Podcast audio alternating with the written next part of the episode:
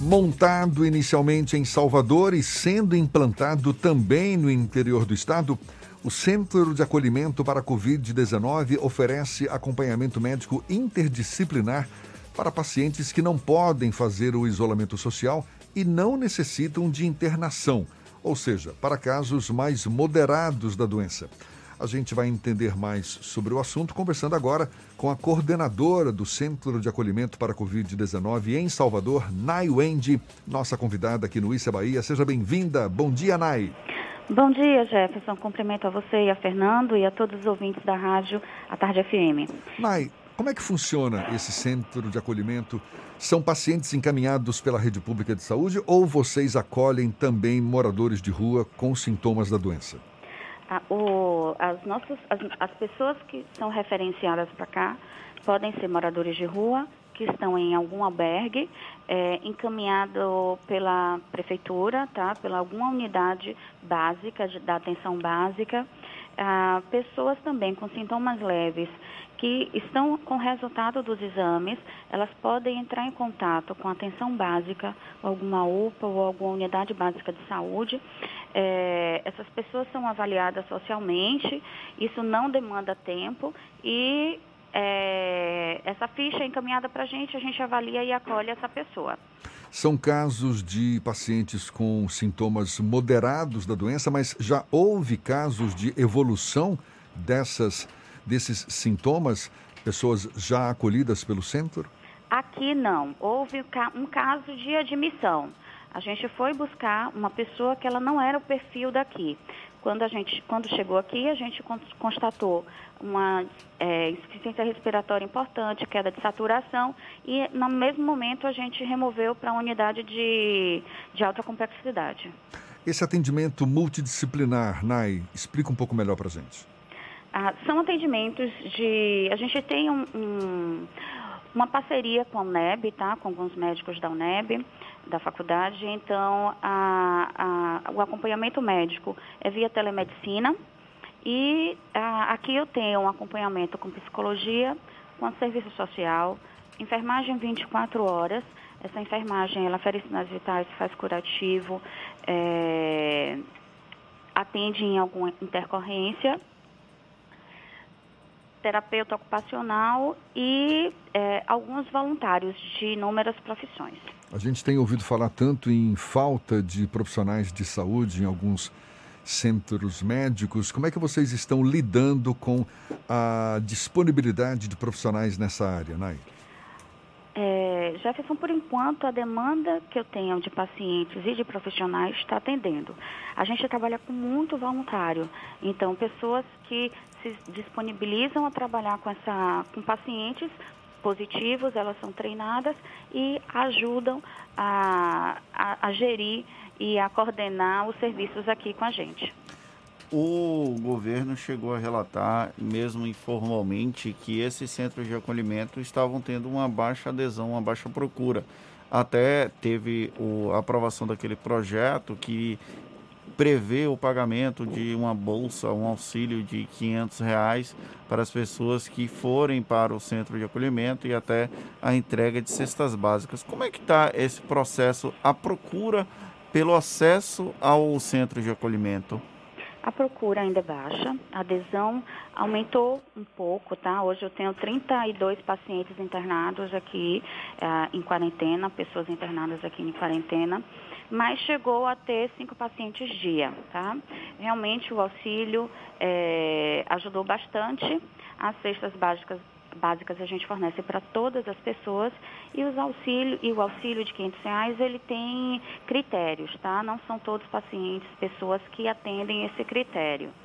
É, tem que ter é, sintomas leves, confirmação de diagnóstico, assina um termo de consentimento para internação, não, não deve possuir vínculo empregatício né, com carteira assinada, não receber nenhum benefício previdenciário e se mais de duas pessoas da família estiver aqui em quarentena, só duas pessoas da família recebem esse benefício.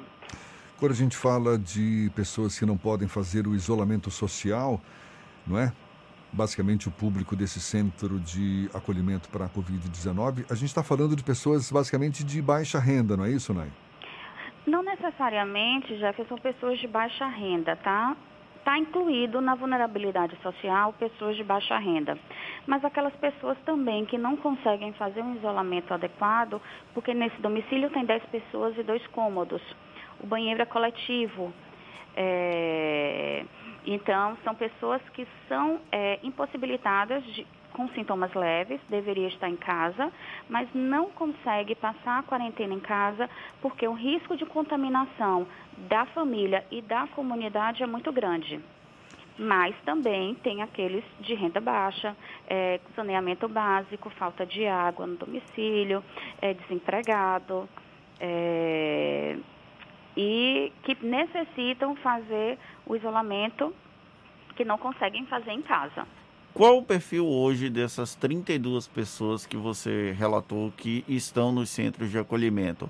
Elas chegaram no começo, elas preferiram esperar ter alguns sintomas básicos.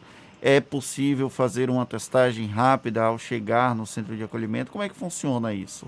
Não, todas as pessoas são referenciadas. Elas já têm em mãos o resultado do exame testando para Covid-19. Tá? E é o, PC, o RT-PCR, né? Não necessariamente. A gente avalia também o GM, o GG e o teste do SUAB. Aquele hum. teste rápido que a prefeitura está fazendo, a gente também está fazendo busca ativa em cima desses pacientes. Tá? A gente liga, oferta o, o, o, serviço. Eu acho que a baixa de demanda da gente é por falta de conhecimento da população. Tá? Esse, então, esse... assim, a gente está divulgando agora. Ontem eu já recebi sete pessoas referenciadas é, na admissão. Hoje a gente, nosso, nosso objetivo é buscar mais ainda, tá? Para quebrar essa corrente de, de transmissão e fazer o isolamento adequado dessa população.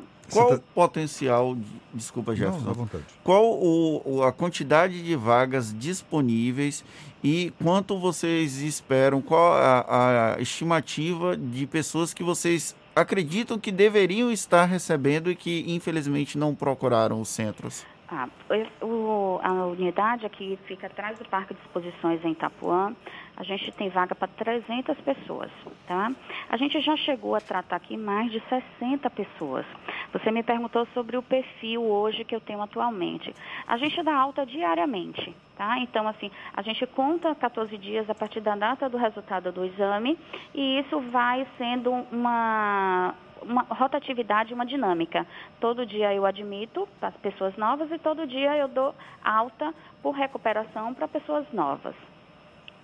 Nai, é, você falou, essa unidade está tá instalada atrás do Parque de Exposições, na, é no prédio da antiga empresa baiana de desenvolvimento agrícola, não é isso? Isso. E tem uma nova unidade para ser aberta no Rio Vermelho? Aliás, isso. com capacidade até de, de mais leitos, não é isso? Mais, para mil leitos? Desculpa. Capacidade para mil leitos, essa Isso, do Rio a Vermelho. gente tem uma capacidade para mil leitos no Rio Vermelho, mas a gente só vai ocupar esses mil leitos quando eu chegar a 75% de ocupação aqui da EBDA. Já está tudo prontinho lá, só não está ainda funcionando porque vocês ainda estão com uma, uma, digamos, uma capacidade ociosa aí no, nessa área do Parque de Exposições. Isso, a gente está divulgando nossa, nosso centro de recuperação, mostrando para a população o quanto é importante esse projeto do governo do Estado. É, é um projeto que realmente evita, o objetivo dele é desenvolver ações de monitoramento, cuidado e tratamento dessas pessoas que estão com Covid-19. Então, elas estando aqui, elas vão ter todo o tratamento, tem alimentação, o quarto é climatizado, é, tem é, processos e projetos de interação entre eles, para também melhorar a ociosidade desse tempo de quarentena. Eles conversam com a família quando trazem telefone. A gente liga para a família diariamente para falar dessa, da, da saúde, do, do, estado de saúde dessa pessoa. E é, é uma medida restritiva de trânsito de pessoas mesmo. Essa pessoa, quando testa positivo, vai numa unidade básica para ser referenciada para a gente, ela tem que ver ou com ambulância já da, da da unidade básica ou a gente manda buscar no domicílio, porque a gente precisa restringir essa pessoa da circulação. Ela não pode pegar ônibus, ela não pode pegar metrô para poder vir para cá. Por isso que a gente não atende pessoas aqui na porta. Esse projeto vai expandir também para o interior do estado, né? Sim, tem, algum, tem alguns estados que já estão, a gente já está referenciando o que a gente construiu aqui em Salvador para os demais estados do interior, para as demais cidades do exterior. Do interior. Aí já pensava muito demais, né? Ô, Nai, uma, uma outra pergunta que eu queria fazer é sobre esse processo. A pessoa chegou lá, ela foi regulada, digamos assim, é, a família mantém o acesso a informações sobre essa pessoa como? Olha só, não é regulado. Quando a gente fala em regulado, às vezes as pessoas pensam em fila e em demora. Tá? São encaminhadas. Não foi esse o objetivo, fique não, tranquilo. No mesmo turno, é, essa pessoa pode ser receber o resultado, ir em uma unidade e ser encaminhada para cá. Isso é muito rápido, no mesmo turno, tá? É, quando essa pessoa chega aqui, a gente não deixa, é, a gente priva o contato da família diretamente. Então, não tem visita, não tem acompanhante, porque o nosso objetivo é não transmitir mais o vírus, é acabar com a corrente de transmissão. Mas a gente liga diariamente, o serviço social liga diariamente para as famílias para falar do quadro de saúde da pessoa, tá? Que está aqui. E se essa pessoa complicar é, a, gente, ela, a gente tem um contrato de uma PH, que é, chama atendimento pré-hospitalar. É uma ambulância UTI, que tem médico, ele vem, ele avalia essa pessoa que não está estável ou que está com sintomas mais é, agravando do Covid, e aí ele avalia essa pessoa, tenta estabilizar. Se estabilizar, ela continua aqui no centro de recuperação. Caso contrário, ele não consiga estabilizar essa pessoa, essa pessoa é referenciada para a unidade de alta complexidade de imediato, vaga zero.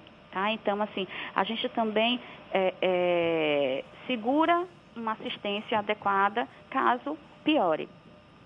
Nai, para a gente encerrar, existe uma, uma articulação, porque é uma iniciativa do governo do estado, mas tem uma articulação com a Prefeitura de Salvador para que seja feito, por exemplo, um acompanhamento dessas famílias por meio do, do CRAS, que é o Centro de Referência e Assistência Social? Tem sim. Essas pessoas, quando chegam aqui, a, a ação de serviço social da, do Ministério da Justiça, ela, ela encaminha para o pessoal do CRAS, para o pessoal da SEMPRE também, o endereço desse paciente, para que ele possa acompanhar essa família quando esse, essa pessoa estiver internada aqui. A família, a monitoramento de, de se aparecem alguns casos também sintomáticos nessa família. Legal. Nai Wendy, que é coordenadora do Centro de Acolhimento para Covid-19, funcionando inicialmente ali atrás do Parque de Exposições, no prédio da antiga empresa baiana de desenvolvimento agrícola, com uma unidade prontinha para funcionar também no Rio Vermelho e essa possibilidade de expansão para o interior do estado. Conversando conosco aqui no Issa Bahia. Muito obrigado, Nai, pelos seus esclarecimentos. Diga. Só, só um adendo. Eu acho que eu estou pensando muito grandão. Eu falei Ministério da, da, da, Justiça, é Secretaria da Justiça, tá bom? Tá bom. Assim como a gente sabe que não é para o exterior também, né? Também não, mas a vontade é grande. Valeu, Nai. Bonito.